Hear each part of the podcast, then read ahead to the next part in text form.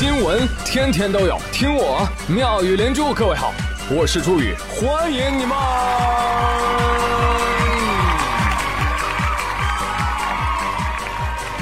谢谢谢谢谢谢各位的收听啦！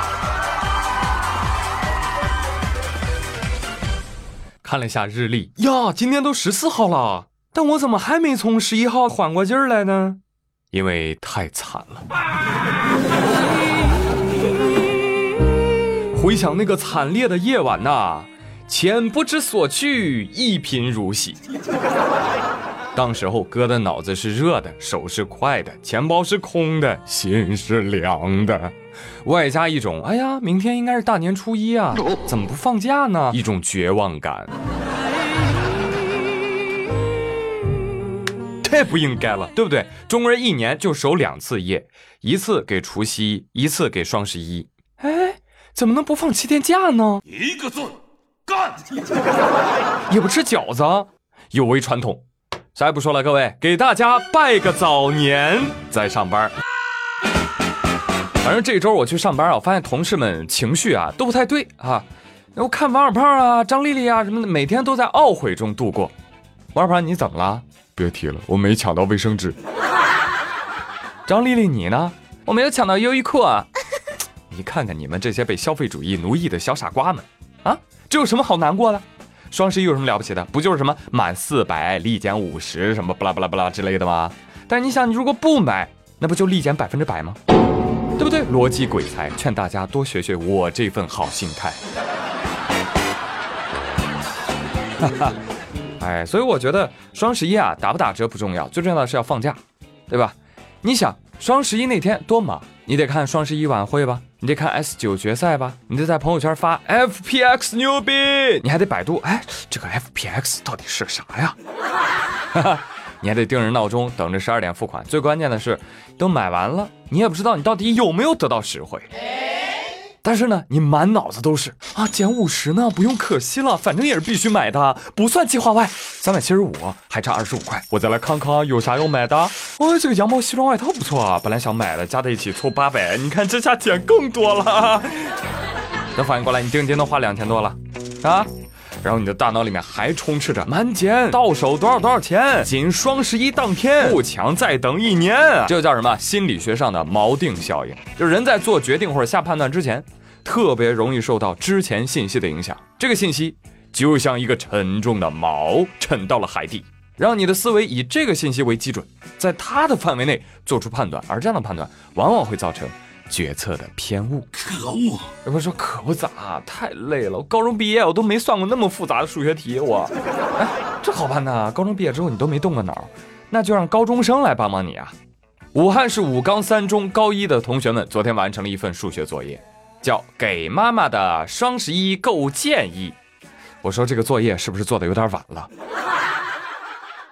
设 y 表示总金额，x 表示盒数，那么满赠型 y 等于二十 x，大括号 x 属于三 n，n 属于大 n，巴拉巴拉巴拉巴拉，哎，反正我也看不懂了，是吧？哎，总而言之呢，就是这个高中的这个小同学啊，帮妈妈算了一下啊，这个买巧克力。按照购买方式分为满赠型、满减型、返利型和散装购买型，算出了不同购买数量各自最划算的购买攻略。妈妈露出了慈祥的笑容，这个孩子没白生啊！终于感受到数学实际应用于生活了，对不对？所以你这样看，知识可不就是财富吗？嗯，你购物经验再丰富，你也敌不过知识的力量。所以我也要，我也要，我也需要一个这样的玩儿来帮我算算怎么凑单最便宜。可是你转念一想啊，这药丸儿，你就得买奶粉、买尿片，送娃上补习班、兴趣班，给娃找个好学校、好老师。我的天哪，这个花销可比双十一高多了。要什么玩？是买买买不香啊，还是玩玩玩不爽啊？是不是？来来来来来，不要多想了，专心购物，莫问前程，知道吧？呃，虽然这个稍微有点晚啊，这个新闻，但是不妨跟大家说一下，今年天猫双十一总成交额两千六百八十四亿啊，同比增长约百分之二十五点七啊。然后银联那边也有数据啊，说平均几乎每个人都花了一千块钱。你说基数都那么大了啊，今年还能增长那么多，哎呀，中国人民真是有钱呐！但是我就搞不明白了，你们的钱都从哪儿来了啊？有链接吗？哎呀，怎么那么像大风刮来的呢？尤其我看到某些朋友花钱的样子，哦，你这个月收入不得过百万？了不起！来来来，朋友们，那本期的互动话题，双十一你买买买了吗？你花了多少钱呢？买了些啥呀？后悔不后悔呀？来来来，哎，大家在本期节目下方留言，让我们来看一看谁是本届猪圈的剁手王。Legendary.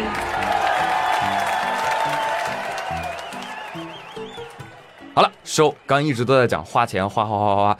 其实我知道大家都那么穷了，是吧？接下来送上致富经 啊。呃，最近黑龙江哈尔滨有一位李女士，她在当地走红了。为什么红呢？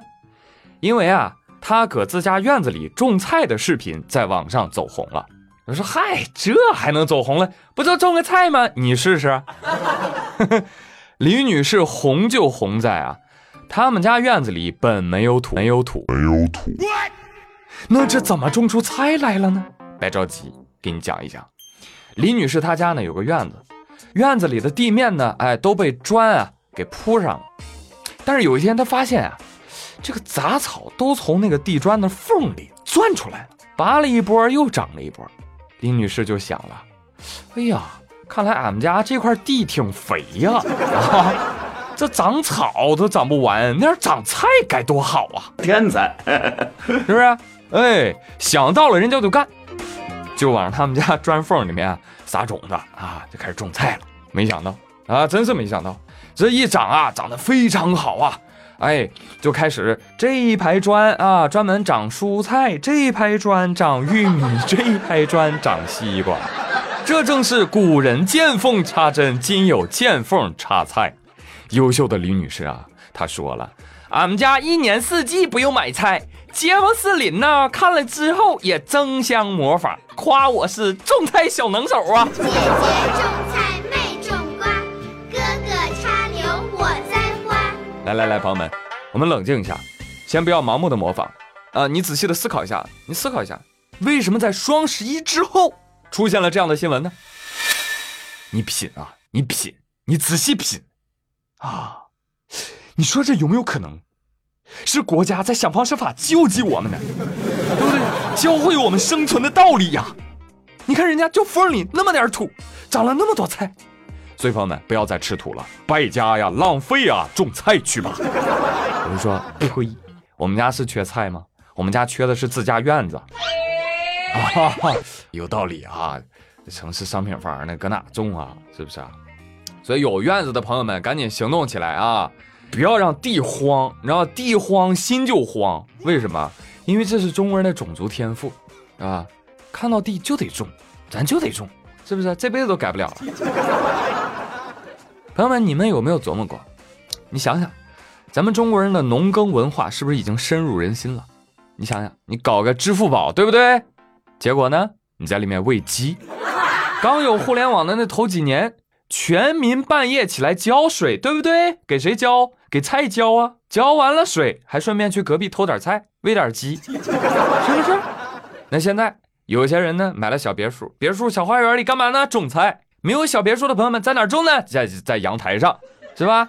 哪怕种了菜，你也得插点葱、姜、蒜、韭菜、薄荷、辣椒，哎，很多了啊！你说好不容易现在啊，移动互联网普及了，对不对？结果大家最爱看谁？看李子柒，看他干嘛呢？种地。每一个社畜一不想干的时候，都会说什么呢？啊，老子不干了，老子要回家种地，对不对？其实你没有地可种的。